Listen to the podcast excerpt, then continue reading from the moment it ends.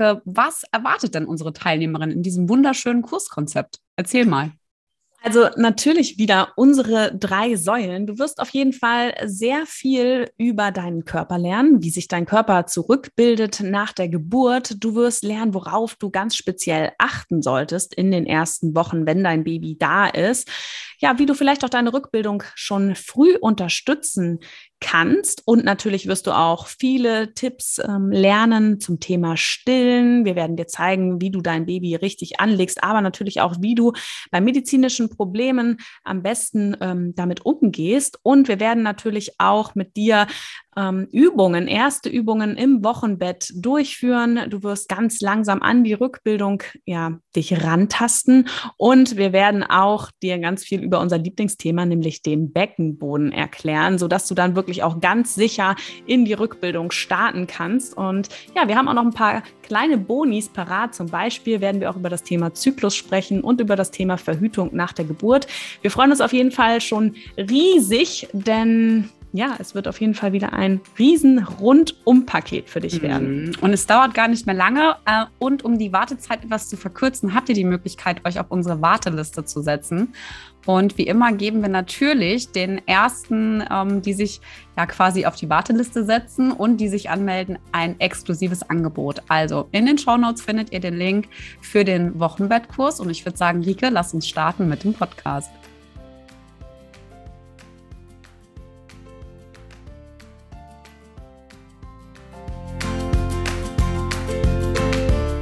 Hallo und herzlich willkommen beim Mama Academy Podcast, deinem Podcast für ein ganzheitlich gesundes und erfülltes Mama-Leben. Wir sind Rike, Katharina und Nicole, eine Ärztin, zwei Mamas und drei Yogalehrerinnen. Zusammen möchten wir dich mit unserem Wissen aus dem Bereich Medizin, Yoga, Coaching und Ernährung bei der größten Transformation deines Lebens unterstützen. Als Mamas und Frauen ist es unser Herzensprojekt, dich in deine volle Kraft zu bringen nehmen. Wir haben auch ein sehr passendes Thema und zwar sprechen wir ja heute über das Thema Hygiene nach der Geburt. Und ich glaube, jeder, der sich so ein bisschen näher dann mal mit seiner Geburt äh, befasst, ähm, stößt dann auch auf das Thema Wochenfluss. Und gerade wenn man vielleicht auch an Geburtsverletzungen denkt, da fragt man sich, äh, worauf ähm, muss ich denn dann achten und ähm, kann ich denn überhaupt nach der Geburt auch mich so waschen, pflegen, wie ich sonst auch gewohnt war? Und ist es wirklich so ein hohes Infektionsrisiko? Zumindest kriege ich diese Fragen immer wieder gestellt. Und ich glaube, du kannst mir nur zustimmen, dass mhm. diese erste Phase nach der Geburt ähm, was ganz, ganz Besonderes ist und oftmals auch mit vielen Unsicherheit verbunden ist, oder? Ja, weil keiner drüber spricht. Also ich meine, wir können, also ich finde es super, dass wir den ähm, Podcast machen. Wir sind darauf ja gekommen, weil wir äh, unseren Wochenbettkurs ähm, ja jetzt fertig gedreht haben und wir dann parallel dazu auch in einer, ähm, sage ich mal, in einer Gründergruppe in Frankfurt ähm, auch ähm, natürlich vertreten sind und dort mal die Frage kam, äh, meine Freundin bekommt ein Baby, was würdest du ihr mit auf den Weg geben? Was, was wird sie erwarten? Und ich habe ihr super viele Sachen geschickt, die nach der Geburt irgendwie wichtig waren, ja. Und da hat wirklich super viel mit Hygiene zusammen oder hing damit zusammen, vor allem weil da wirklich kein Schwein drüber spricht. Also mir sind Sachen passiert im Wochenbett. Ich habe nur gedacht, wieso erzählt mir das denn keiner? Ja, also das war, wo ich echt teilweise echt wusste, oh Gott, was ist denn jetzt gerade eigentlich passiert? Ja, oder wie gehe ich jetzt damit um? Und es ist ja auch wirklich, man weiß ja auch nicht, was man bekommt. Ja, ich finde, es ist ja auch ein bisschen wie so eine Pralinenschachtel.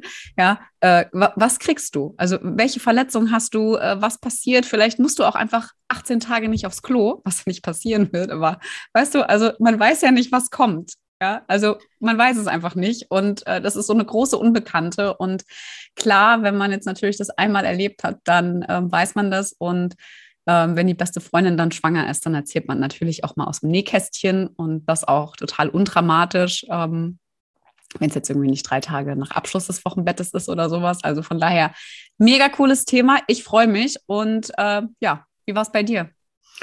Ja, ich ähm, musste, musste immer so zurückdenken. In meiner ersten Schwangerschaft habe ich ja noch in der Klinik gearbeitet und da habe ich ja immer diese Abschlussgespräche geführt nach der Geburt und ich hatte halt so meine drei Standardsätze oder vielleicht waren es auch zehn, die ich dann so runtergerattert habe, worauf man achten sollte jetzt äh, in den ersten Wochen nach der Geburt und habe das einfach überhaupt nicht reflektiert. Ne? Also im Endeffekt habe ich pro Tag da zum Teil äh, 10, äh, 15 Frauen entlassen aus der Klinik. Ja, das ähm, war natürlich auch, musste schnell gehen so Und da hat man dann einfach so seinen Standard runtergeredet und ich hatte ja selber noch kein Kind geboren und habe mir da auch nicht so viel Gedanken drüber gemacht. Ich habe natürlich dann auch mal ähm, auf der Visite die Vorlage kontrolliert und geguckt, kommt denn da äh, Wochenfluss raus? Ist das alles in Ordnung? Aber ähm, ich habe einfach auch in den letzten Jahren viel hinterfragt und mir auch nochmal so Gedanken gemacht, ist das eigentlich noch aktuell? Es gibt ja oft so dieses Thema, wann darf ich denn wieder in die Badewanne oder ähm, wann darf man denn wieder Geschlechtsverkehr haben und so weiter? Und ist das denn wirklich alles infektiös? So was mir eigentlich so eingetrichtert wurde. Und davon hat sich ja vieles auch einfach nicht bewahrheitet, beziehungsweise beruht immer noch auf Mythos. Und bei mir war es tatsächlich so, ich hatte beim ersten Jahr einen Dammschnitt und das war ziemlich schmerzhaft. Und beim zweiten ähm, hatte ich so ein blödes Hämatom, was auch schmerzhaft war.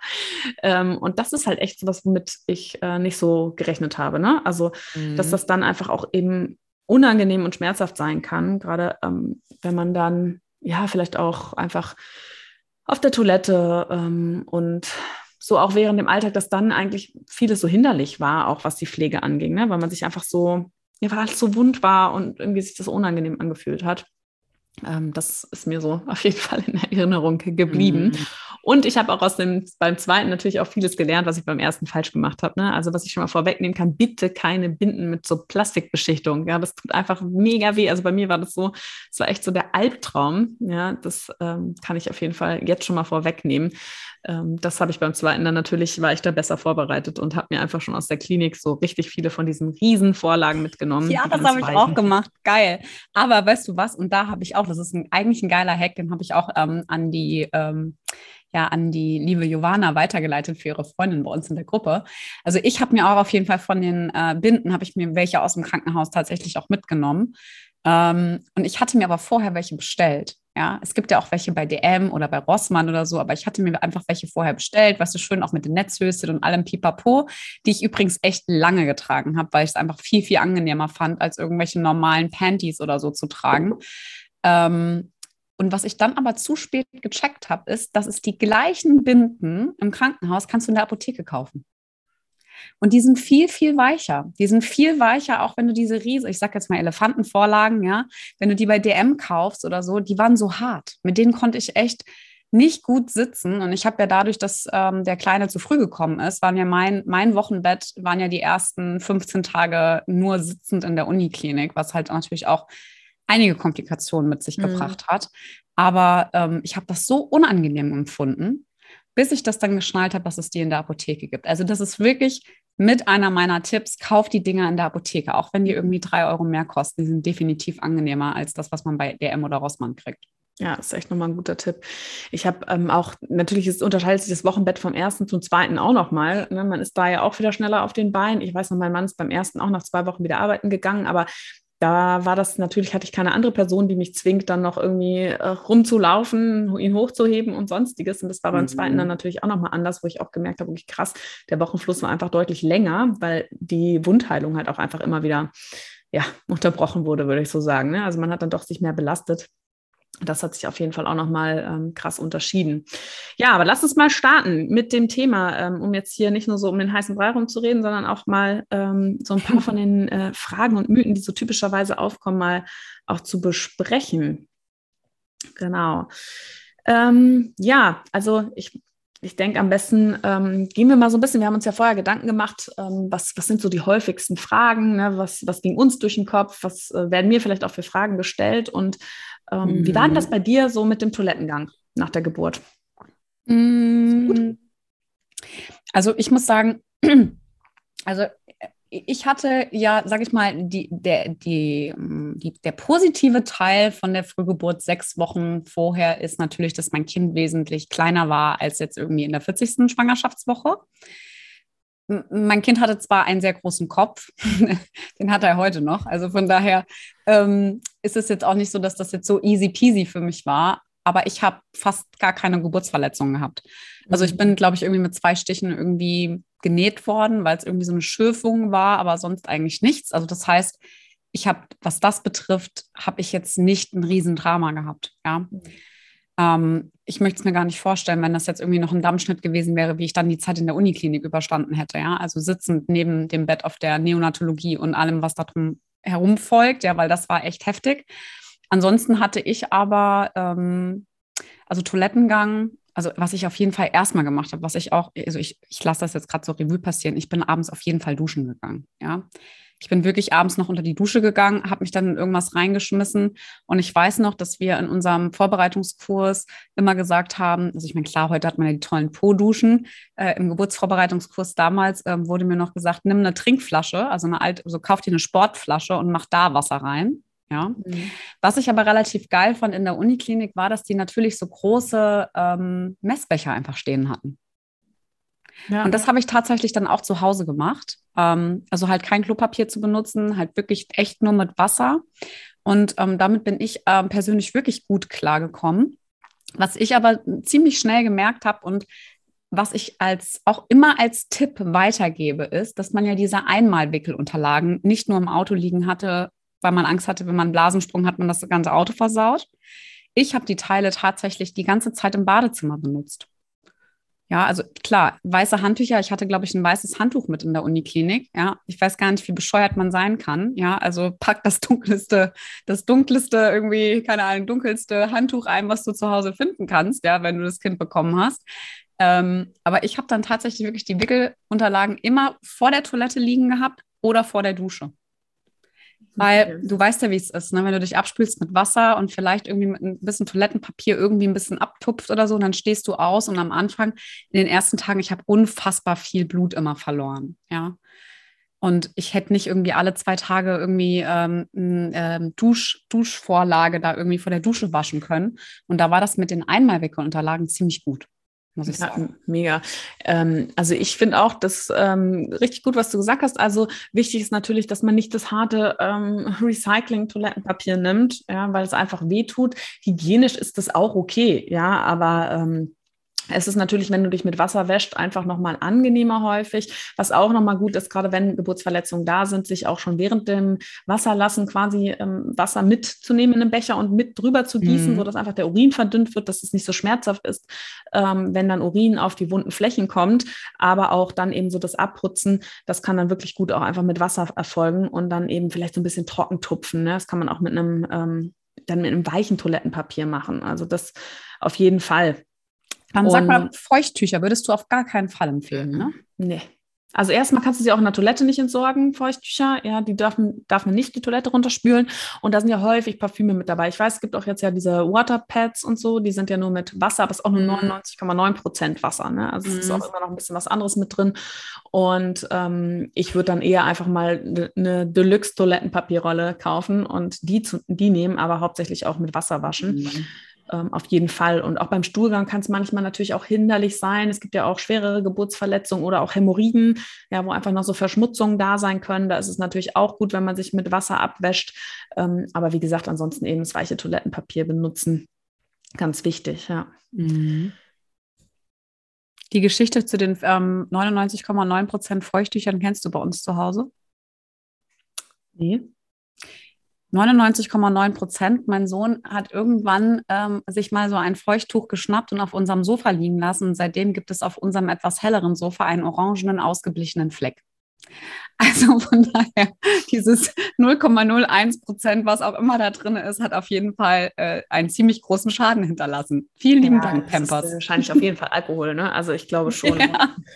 Ich dachte nämlich gerade schon so, dein Sohn hat einfach ein paar davon sich in den Mund gesteckt. Nein, aber das ist auf jeden Fall die Story. Musste ich mal kurz loswerden, weil ich echt schmunzeln musste, als du 99,9 Prozent gesagt hast. Das ist so ein kleiner Running Gag bei uns zu Hause. Ja, das ist echt, das ist schon verrückt, ne? Man lässt sich so täuschen auch einfach, wenn er 99,9 Prozent also ist halt nicht 100 Prozent, ne? Hast ja. du da irgendwie einen Hack noch, was du persönlich mit den zwei Geburten hattest, außer. Also, ähm, wenn wir jetzt Hygiene sagen, also ich meine, gut, mit Wasser dann schon während des Wasserlassens drüber gießen, aber meins war ja echt, ich hatte ja wirklich einen, ähm, auch einen Dammschnitt beim ersten. Ich hatte so Angst, richtig auf die Toilette zu gehen. Mhm dass ich mir halt einfach auf so ein Mikro-Klist, ähm, nennt man das, zum Abführen, so ein Ding geholt habe. Ich kannte das ja von Patienten, wenn die nicht abgeführt haben in den ersten drei Tagen nach Kaiserschnitt, dann haben wir denen das ja auch gegeben. Ne? Das ist also quasi sowas zum Abführen, was du dir selber einführen kannst. Und das habe ich bei beiden Geburten prophylaktisch gemacht, weil ich so Schiss hatte, obwohl ich ja weiß, das geht nicht auf. Also davor hatte ich keine ich hatte Angst vor dem Schmerz. Ja, und ähm, da ich einfach auch äh, ja, recht gute Stoffwechsel habe, war das natürlich einfach direkt zwei Stunden nach Geburt, musste ich halt auf Klo. Mhm. Da habe ich gedacht, nee, auf jeden Fall brauche ich jetzt ein Mikrokliss. Das ist so ein, äh, das kannst du dir gerne in der Klinik geben lassen. Ja, sollte es dir genauso gehen wie mir. Und ähm, ja, Duschen war bei mir auch so ein äh, Ding. Ich habe auch in Wochenbett, aber ich dusche eh immer jeden Tag, auch da jeden Tag geduscht. Mich hat das irgendwie auch befreit. Ne? Also ich habe auch direkt nach der Geburt noch geduscht an dem Tag und ähm, das war für mich auch immer ein Wohlfühlgefühl, ne? dass ich da einfach, ich fand auch, bei mir war das in den ersten Wochen, wenn ich gestillt habe, dann hatte ich, hat der Schweiß auch so eklig gerochen. Ich weiß nicht, ob es dir genau ja, ja, ja, ja, krass, die Hormone, ey. Ich habe auch in der Schwangerschaft am Ende, wo ich so dachte, hey, was ist hier los? Ne? Ähm, wo ich gar nicht mehr, das konnte ich gar nicht so richtig kontrollieren. Ich bin da sonst gar nicht der Typ für. Und äh, das war beim Stillen auch immer, weil ich habe so angelegt und auf einmal war ich in so einer Duftwolke gefangen. Mhm. und das ging dann einfach richtig krass. Das ging dann einfach mhm. innerhalb von zwei Minuten war diese Wolke wieder verschwunden. Das muss irgendwie so aufgestaut gewesen sein, was Schön. dann noch rauskommt. Mhm. Also ich hatte das definitiv auch. Und weißt du, wenn die dann ja im Sprung sind und immer so an einem kleben, total schrecklich. Mein Kind hat immer mit seinem Kopf in meiner Achselhöhle gelegen. Das war einfach so furchtbar. Das machen ja? wir halt manchmal noch. Und das war, ich meine, in dem Sommer 2018, ja, ey, es war so unfassbar heiß, ja. Das war der heißeste Sommer in den letzten Jahren und ich habe gestunken wie so ein Iltis und mein Kind lag mit seinem mm. Kopf in meiner, in meiner Achselhöhle und ich habe immer nur gedacht, das kann nicht wahr sein. Und ich habe den da auch nicht weggekriegt, ne? Na, krass. Also, ich, da muss da wahrscheinlich auch irgendwas nicht ganz stimmen bei denen. äh, ja, auf jeden Fall. Genau, also das ist auch noch so das eine. Mhm. Ähm, und ja, gut, und wir waren ja bei dem Thema Vorlagen schon mal kurz. Ne? Also da ist natürlich ähm, ganz, ganz wichtig, wie du schon auch gesagt hast, in den ersten Tagen ist der Wochenfluss oft noch recht stark, meistens über Perioden stark. Und was auch mhm. nochmal wichtig zu wissen ist, dass es auch normal ist, wenn mal äh, Blutklumpen mit rauskommen, also sogenannte oh, ja. Koage. Danke. Ja? Gerade wenn du nämlich auch lange Zeit gelegen hast oder gesessen hast und du stehst dann auf, dann ist einfach das Blut, was im Scheidengewölbe war, ist dann halt mhm. geronnen und kommt dann wie so, kommt dir vielleicht auch vor, als wäre da Gewebe mit dabei, ist es aber nicht. Das ist einfach geronnenes Blut. Und der Wochenfluss besteht ja nicht nur aus Blut, das heißt, da ist auch noch Wundflüssigkeit drin ne? und dass man da einfach da auch keine Panik bekommt, dass es dann zu viel ist, ja, sondern ähm, was wichtig ist immer, es sollte peu à peu weniger werden. Das ist immer so ein guter Maßstab, dass man auch merkt, okay, das, ist alles in Ordnung, ja, dass nicht von heute auf morgen der Wochenfluss aufhört, sondern das halt noch mal ein bisschen dauert. Aber ich glaube, wir nehmen bestimmt auch noch mal eine Folge bei dem Wochenfluss auf. Wir wollen ja heute über die Hygiene sprechen. Ja, aber da das ist, ist trotzdem wichtig, wichtig weil, ja. ey, Tori, das da, was du jetzt gerade erzählt hast, es war für mich der Schock meines Lebens nach der Geburt, weil mir es keiner gesagt hat und ich bin ich bin nachts aufgewacht, nachdem er zur Welt gekommen ist. Und es ist ja auch klar, dass die Gebärmutter sich wieder zurückbildet und sich auch zusammenzieht. Und es ist ja, sind ja schon auch Schmerzen, ja. Und du kannst ja ein bisschen Druck dann auf die Gebärmutter beziehungsweise ein bisschen massieren oder sonst irgendwas, ja. Und ich bin auf die Toilette gegangen und ich habe die Nachtschwester panisch angeklingelt und hatte die Angst meines Lebens, weil ich ihr einfach nur gesagt habe, aus mir ist irgendwas rausgefallen und ich weiß nicht was, es ist weg. noch ein zweites. Ja, also es war ja so ungefähr, so hat sich das wirklich, ich meine, jetzt lache ich darüber, aber ich war so, ich hatte so Schiss, dass irgendwas passiert. Mir hat das keiner gesagt. Mhm. Und das Gleiche ist mir dann zu Hause auch nochmal passiert, ein paar Tage später, als ich in der Dusche gestanden habe. Natürlich viel, viel kleiner. Ja. Also das, in dieser, nach der Geburt kam mir das so vor, als wäre das, ich will jetzt nicht sagen Football, aber so ein halber Tennisball, weißt du, so wirklich, also wirklich heftig. Und das fand ich, also das hat mich so schockiert und dir sagt es keiner. Nee, aber es ist ja auch was, man hat ja auch was soll man noch alles sagen? Ne? Also ja, aber ja das, aber das, das ist schon, ich habe das auch gemerkt, dass das oft halt ja. eben mit Panik ähm, gemündet hat. Genau. Deswegen sage ich das eigentlich auch immer ganz gerne. Finde ich super. Und das ist ähm, auf jeden Fall wichtig also, zu wissen.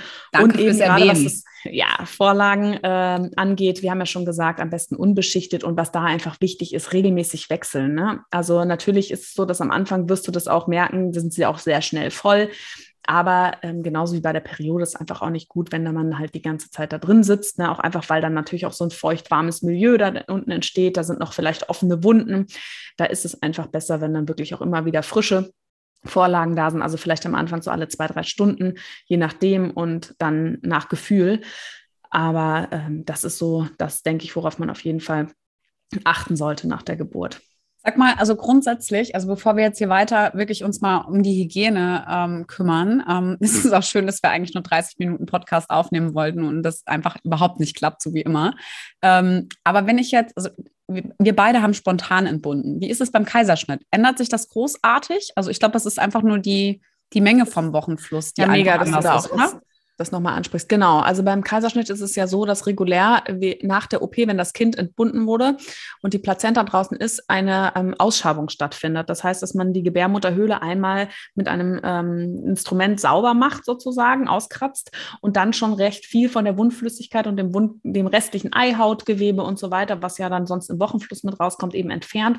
Und deswegen ist der Wochenfluss in der Regel nach dem Kaiserschnitt deutlich weniger und meistens auch kürzer. Es kann sein, dass man länger dann so einen gelblichen Ausfluss Einfluss noch hat. Aber da bitte nicht wundern. Da ist einfach wichtig, wirklich wichtig, darauf zu achten, dass man guckt, dass es nicht von heute auf morgen einfach weg ist. Ja, weil das kann ja auch mal sein, wenn der Muttermund gar nicht offen war, dass wirklich eine Art Stau entsteht. Ähm, aber es ist trotzdem insgesamt weniger. Okay, cool. Sonst ist es das Gleiche. Gut, dann können wir ja weitermachen. Ja, und das ist natürlich so, dass Geburtsverletzungen meistens zumindest nicht da sind, ne? Also mhm. vaginale Geburtsverletzungen. So, also. aber grundsätzlich glaube ich, die Frage, du hast es vorhin erwähnt, ist denn der Wochenfluss, ist der infektiös? Nein, weil der Wochenfluss ist ja alles das, was auch schon so in deinem Körper drin ist. Das wäre ja schlimm, wenn er infektiös wäre. Ne? Ähm, wir, natürlich haben wir in der Scheide und ähm, haben wir normale Hautbakterien, ja, und manchmal auch Bakterien aus dem Darm, die aber nicht krankheitserregend sind. Ja, also das heißt, sie machen nichts pathologisch. Wichtiger ist, dass natürlich von außen keine Erreger eingeführt werden, die dann möglicherweise durch ähm, noch offene Geburtsverletzungen ja, ähm, eintreten können in den Körper oder auch, wenn der Muttermund eben noch nicht wieder komplett verschlossen ist, eben auch durch die Gebärmutter aufsteigen können. Also deswegen der Wochenfluss an sich ist nicht infektiös. Mhm. Das heißt aber, also alles das, was ich mir einführen könnte, das heißt, Tampons sind absolut tabu. Tampons beim Wochenfluss sind tabu, ja. ja. Das ist eher eine Schutzmaßnahme. Zum einen trocknen Tampons auch aus, was natürlich auch super unangenehm sein kann, ja, nach einer ähm, vaginalen Geburt. Aber es geht eben auch vor allem darum, dass man, dass das, was da drin ist, das muss auch raus. Es ist ja auch, wie gesagt, nicht nur alles Blut, ja, da sind auch noch vielleicht Gewebestücke, ähm, Eihautreste und so weiter mit dabei. Die können natürlich auch besser austreten. Und man hat immer ein Infektionsrisiko, wenn man den Tampon einführt, dass man Keime, die vielleicht auch im rund um die Afterregion, Dammregion dort da sind, mit in die Scheide einführt. Mhm. Ja. Deswegen keine Tampons und ähm, eben, wenn das dann ne, der Wochenfluss vorbei ist und man bekommt seine erste Periode, dann kann man auch wieder Tampons benutzen. Aber während dem Wochenfluss bitte nur ähm, Vorlagen benutzen. Hast du dann, also was das Thema Hygiene betrifft, es gibt ja viele Frauen, die auch Intimseife benutzen.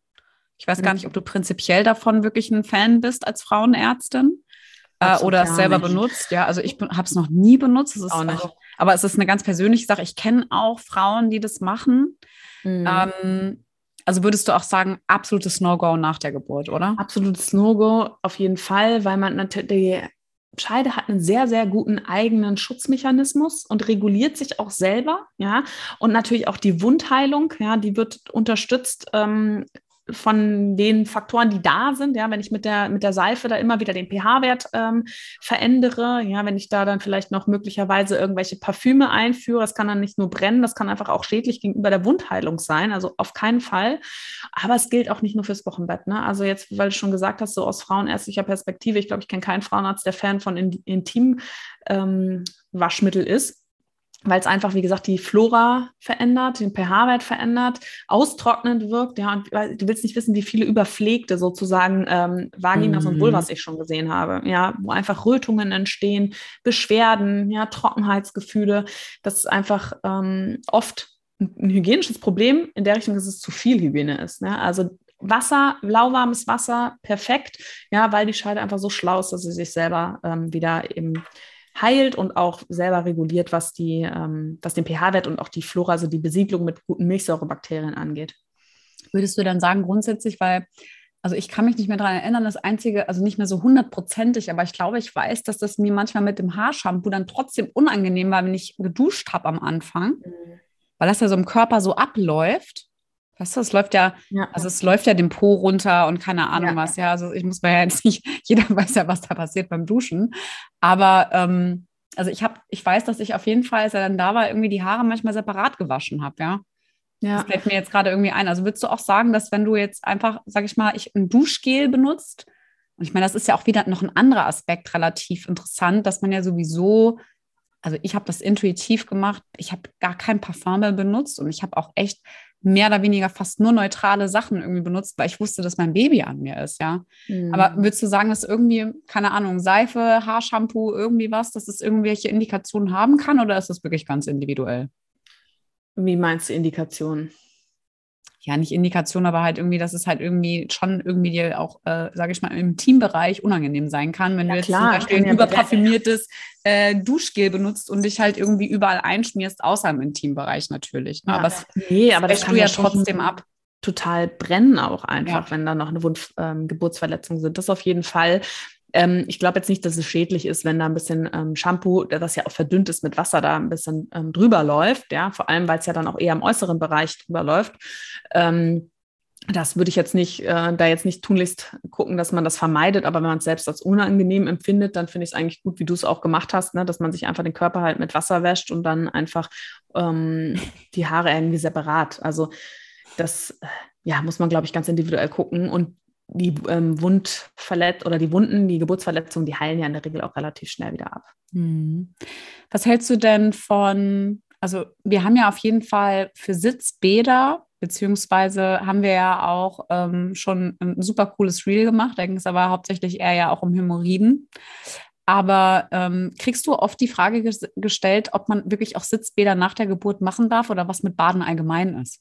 Klar, also das war so einer meiner Standardsätze, ne? Außer dass ich gesagt habe, ich habe gesagt, äh, keine Tampons, kein Geschlechtsverkehr und nicht baden gehen. Das waren so meine drei Standardsätze, ähm, die drei Standardwörter, die, die ich gesagt habe. Und ähm, eben nicht baden, ähm, das kann ich jetzt ein bisschen revidieren, ja, weil einfach, es geht natürlich beim Baden, wenn man jetzt im Wasser badet, ohne da jetzt auch wieder Badezusätze zu verwenden, ja, ähm, geht es vor allem auch um das Aufweichen des Gewebes. Ja, dass man einfach ähm, natürlich nicht die, sich eine halbe Stunde in eine Badewanne legt, wenn da noch eine frische Geburtsverletzung ist.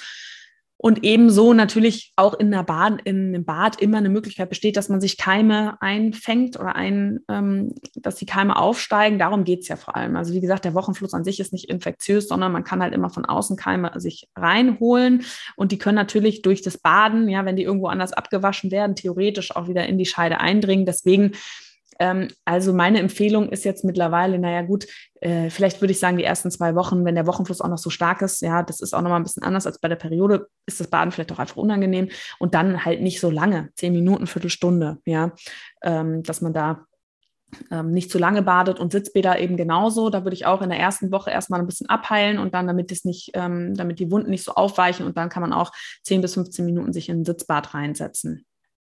Also du hast ja gerade eben, hast du ja deine drei oder beziehungsweise in deinen Floskeln schon erwähnt, dass du drei, drei wichtige Sachen, ähm, also keine Tampons, kein Baden und vor allem kein Geschlechtsverkehr benannt hast. Und ich meine, das ist ja definitiv ein Thema, was ähm, für mit Sicherheit einige ähm, eine große Frage ist. Ja, also ich meine, es gibt mega viele Frauen, die erstmal überhaupt gar keinen Bock darauf haben, weil es einfach der Fokus erstmal auf was ganz anderes liegt, aber da gehören ja auch immer zwei dazu. Und ähm, genau, da glaube ich, wäre es ganz, ganz gut, wenn du einfach mal aufklärst, was ist denn eigentlich mit diesem ganzen Geschlechtsverkehr-Thema im Wochenbett, in dieser ganz sensiblen ähm, Phase, vor allem gerade auch, was das Hygienethema betrifft. Ja, das ist echt tatsächlich auch wieder so ein Ding, dass ich das einfach immer natürlich so standardmäßig gesagt habe, kein Geschlechtsverkehr. Also ich meine, als kleiner Assistenzarzt damals, als ich da angefangen habe zu arbeiten, da nimmt, übernimmt man das halt auch einfach. Und dann habe ich mich damit auch ein bisschen mehr auseinandergesetzt und tatsächlich, es geht auch da wieder natürlich um das Infektionsthema.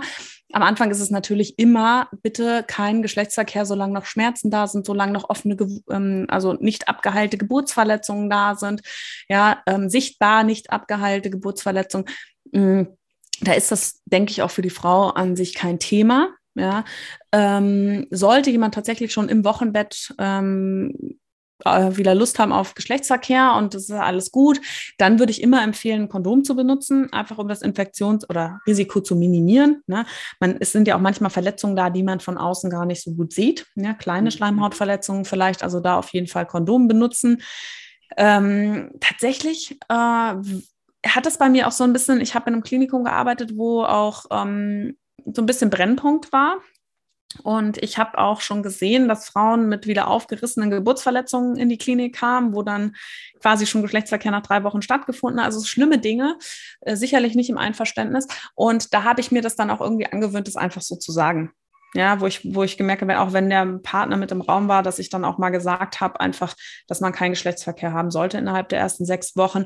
Ähm, wenn die Frauen mich jetzt in der, ähm, in der Praxis sehen oder so, dann klar, dann habe ich auch mehr Zeit, mit denen das individuell zu besprechen. Aber ähm, ja, da muss man, glaube ich, auch immer so ein bisschen gucken, auch man kann auch mit der Frau danach nochmal ein Gespräch suchen. Ne? Ähm, in der Klinik habe ich das auch mal gemacht, dass ich dann auch mal so eins zu eins Gespräche geführt habe, ähm, wenn mal die, die Familie vielleicht auch mal nicht da war oder so.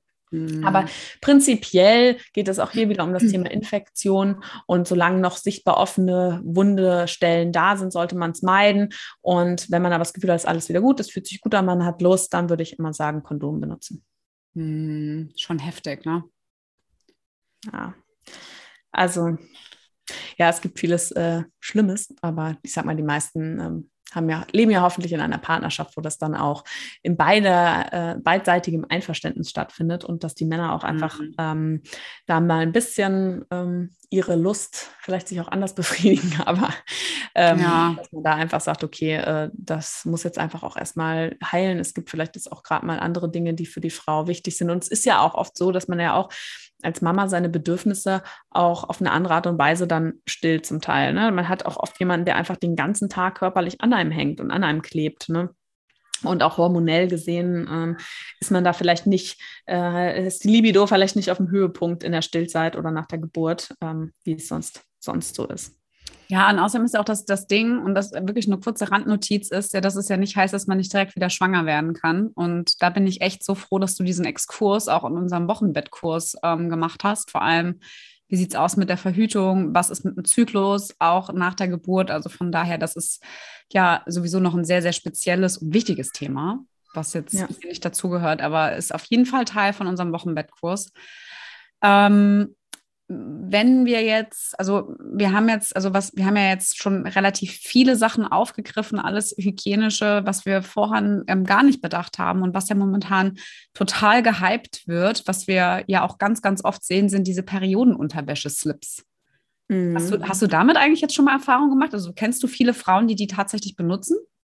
Im Wochenbett äh, tatsächlich nicht, obwohl ich die Empfehlung auch mal ausspreche, ja, dass ich auch sage, die kann man sich auch ruhig besorgen. Es gibt ja auch Anbieter, die tatsächlich auch ähm, fürs Wochenbett ähm, Periodenpanties ähm, herstellen, so, also ne, Anführungsstrichen Periodenpanties, äh, weil sie einfach nochmal einen anderen Schnitt haben, ne, vielleicht auch sozusagen so also diesen Post-Schwangerschaftsbauch, ähm, dass sie da nicht einschnüren oder so und dann halt auch extra stark sind, dass sie einfach auch viel von dem Wochenfluss auffangen. Ähm, habe noch selber jetzt keine Rückmeldung bekommen, ähm, finde das aber prinzipiell eine gute Sache. Nur was man da halt auch bedenken muss, gerade am Anfang, dass man die auch aus hygienischen Gründen relativ häufig wechseln sollte. Ja, und es ist halt eben auch nicht nur Blut, was da rauskommt, sondern es können auch mal so Gewebsreste sein. Und die gehen natürlich dann nicht ins Gewebe rein. Also, dass wenn man das macht, dass man sich dann wirklich gerade auch für die Anfangszeit einige von den, ähm, von den Dingern holt und sie dann oder sie halt dann echt häufig wäscht, aber das ist halt in den ersten Tagen, äh, glaube ich, kaum machbar in der Frequenz. Deswegen, oder es ist vielleicht etwas fürs ein bisschen spätere Wochenbett. Mhm, ja, man sagt, okay, am Anfang nehme ich halt die dicken ähm, Vorlagen und danach ähm, ähm, wechsle ich dann eben auf so Periodenunterwäsche oder ähm, Wochenbettunterwäsche. Was ja cool ist, ja. Also, also der Nachhaltigkeitsgedanke ist dann ja, also ist ja, ist ja mega, ja, fürs, fürs späte Wochenbett ähm, könnte ich mir sowas dann auch echt gut vorstellen. Ähm, cool. Wir haben jetzt ganz viel über den äh, Intimbereich gesprochen, aber und wir haben darüber gesprochen, dass wir wahnsinnig viel geschwitzt haben und das natürlich auch hygienisch gesehen immer wieder ein Thema war. Aber wie sieht es denn eigentlich aus? Ähm, auch beim Thema Stillen. Also ich meine, für die Mamas, ähm, die nicht stillen, klar, das Abkochen von Fläschchen etc. mega super wichtig, ja, entkeimen. Aber wie siehst du das äh, bei der Brust? Mhm.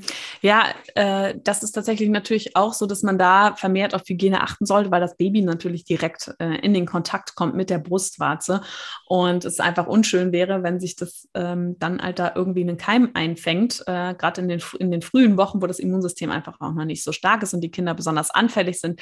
Deswegen auch das Wichtige ähm, mit den Flaschen, was du schon angesprochen hast, dass man die auch in der ersten Zeit sterilisiert ähm, und dann beim Stillen eben, was ja häufig der Fall ist, ist, dass man ja auch Milch verliert, unabhängig davon, ob man jetzt stillt oder nicht. Das heißt einfach Milch ausläuft. Gerade am Anfang, wenn sich das noch nicht so gut reguliert hat. Ähm, und dass dann einfach äh, die, die Still-BHs oder die BHs halt sehr schnell feucht werden. Und da ist es wirklich äh, wichtig, dass man einfach ähm, sich Stilleinlagen besorgt, weil einfach in diesem feuchten, warmen Milieu so Pilze sich einfach auch immer sehr gerne, also sehr wohlfühlen. Ja, und da stecken sich die Kleinen mhm. auch gerne mit an, ähm, dass die dann auch einen Pilz im Mund bekommen. Und das, was ja auch nochmal so ein Thema ist, dass gerade am Anfang, wenn die, Wurst, Brund, wenn die Brustwarzen wund sind ne, und so kleine offene Stellen haben, dass es ja dann auch mal zu einer Entzündung kommen kann, weil sich da irgendwie so ein kleiner Keim ähm, ja eindringt in, die, in das Gewebe durch die Haut, durch die Einrisse und dann eben auch zu einer Entzündung führen kann, die, wo sich das Kind ja dann auch im Endeffekt anstecken könnte. Also das äh, ist schon wichtig, dass man einfach guckt, dass die ähm, Brust in dem Trockenen sich befindet. Ja, ich habe auch mal diese, ähm, weil ich auch so ein bisschen natürlich gucken wollte, dass ich nicht nur so viel Einmalprodukte benutze, dass ich, dann habe ich mir auch ähm, wiederverwendbare, waschbare Stilleinlagen benutzt. Aber ich muss wirklich ehrlich sagen, die haben es bei mir gar nicht getaugt. Vielleicht ich auch einfach schlechte, weil die haben super wenig aufgesaugt und die waren einfach die ganze Zeit mega feucht. Und dann hatte ich welche, ähm, ja, so Einmalprodukte und die waren aber so gut, die waren manchmal richtig schwer, so nach ein paar Stunden. ähm, mhm. Aber die waren, mhm. das war trotzdem trocken. Also da mal ein bisschen ausprobieren, vielleicht sich auch nochmal Tipps einholen. Ähm, hat bei mir auf jeden Fall gut funktioniert. Vielleicht gibt es aber auch andere mittlerweile, ähm, die wiederverwendbar und besser saugen. Aber das ist ganz, ganz wichtig. Und wenn eben die Brustwarzen wund sind, dass man dann einfach auch schaut, dass man nochmal vermehrt eben auch die Brust dann wäscht, dass man ähm, guckt, dass man die Stilleinlagen vielleicht häufiger wechselt, dass man da nicht noch mehr das Risiko für eine Infektion sich einfach, ähm, ja, dass das nicht verstärkt wird. Ja, und vor allem Luft dran lassen, ne? Also wirklich ja. einfach mal, wenn du die Möglichkeit hast, egal wie komisch es aussieht, mhm. einfach oben ohne rumlaufen, oben ohne rumsitzen, also wirklich viel Luft dran lassen. Ich habe es vor allem nach dem Stillen dann oft gemacht. Ja. Damit das so abtrocknet halt. Ne? Das ist auch echt gut, dass du es gerade nochmal ansprichst, gerade auch wenn es äh, eh auch, vielleicht jetzt geht es ja auch so Frühjahr, Sommer hin, ne, wenn es dann auch nicht mehr so kalt ist. Ähm, auf jeden Fall super. Oder auch einfach dann mal ein langes T-Shirt, also ein, ein weites T-Shirt anziehen, ja, und kein BH vielleicht mal anziehen. Bei mir war echt so ein Ding, dass ähm, wenn mein Kind bei beiden, ähm, äh, wenn die an einer Seite getrunken haben, ist die andere ausgelaufen. Ja, bei mir auch. Beim und, ähm, genau, dann ging es aber ganz gut. Ne? Also wenn der fertig war mit Stillen, dann kam da auch erstmal nichts mehr. Also da ging das echt ganz gut, dass, dass man die Brust auch mal in der frischen Luft hatte. Mhm. Ja. Ja, aber wir sprechen ja auch in unserem äh, Wochenbettkurs auf jeden Fall ganz, ganz viel auch über das Thema Hygiene und nicht nur ähm, auch für alle stillenden Mamas, sondern wir sprechen natürlich auch über Hygiene, wenn man das Kind mit Fläschchen füttert, wie man das am besten macht, worauf man achten sollte. Und überhaupt auch, ähm, ja, geben wir natürlich auch noch viele Tipps, welche Produkte ähm, wir verwendet haben, ähm, worauf man achten sollte was wir gut, mit gutem Gewissen empfehlen können. Und unseren Kurs, du hast es ja schon gesagt, haben wir jetzt mittlerweile fertig gedreht. Jetzt mhm. äh, ist das mhm. Ganze in die nächste Abteilung gewandert und ähm, wir freuen uns auf jeden Fall schon, dass es nicht mehr lange dauert, bis wir euch hoffentlich in unserem Wochenbettkurs begrüßen dürfen. Und wenn ihr mit als erstes erfahren wollt, wann unser Wochenbettkurs online geht und von unserem ähm, Angebot profitieren möchtet für alle, die auf der Warteliste stehen, dann könnt ihr hier in den Show Notes auf jeden Fall den Link dazu finden und euch direkt auf die Warteliste schreiben und dann bekommt ihr auch als Erste alle Informationen zu unserem Kurs. Wir freuen uns auf jeden Fall schon sehr drauf und sind sehr stolz. Wir haben äh, eine ganz, ganz große Palette für euch abgebildet ähm, und ja, haben natürlich unser Drei-Säulen-System mit einfließen lassen. Also es geht natürlich auch um das Thema Ernährung im Wochenbett. Wir sprechen über ganz viel, was in deinem Körper passiert ähm, während der Zeit nach der Geburt und ähm, wie er sich auch ähm, zurückbildet. Und Katharina fließt mit euch durch die ersten Yoga-Übungen, durch die ersten Rückbildungsübungen, die ihr dann wirklich auch mit gutem Gewissen schon im Wochenbett machen dürft. Und hier ähm, die Betonung auf dürfen. Ihr müsst natürlich gar nichts, wenn ihr euch nicht danach fühlt, sondern könnt das Ganze dann natürlich auch etwas später beginnen. Aber ähm, auf jeden Fall könnt ihr da auch schon dann mit den ersten Rückbildungsübungen anfangen. Wenn euch unsere Podcast-Folge gefallen hat, wenn euch unser Podcast gefällt, dann freuen wir uns natürlich, wenn ihr uns eine positive Bewertung schenkt. Das Ganze kostet euch fünf Sekunden eurer Zeit. Das könnt ihr über Spotify oder auch über Apple Podcast machen. Einfach fünf Sterne anklinken und damit tut ihr uns einen großen Gefallen, denn so können wir noch mehr Frauen mit unserem ja, Podcast, mit unserem Wissen erreichen. Katharina, es war mir wieder eine Freude. Und yes, mir auch. Auf unsere nächste Folge. Bis bald. Tschüss.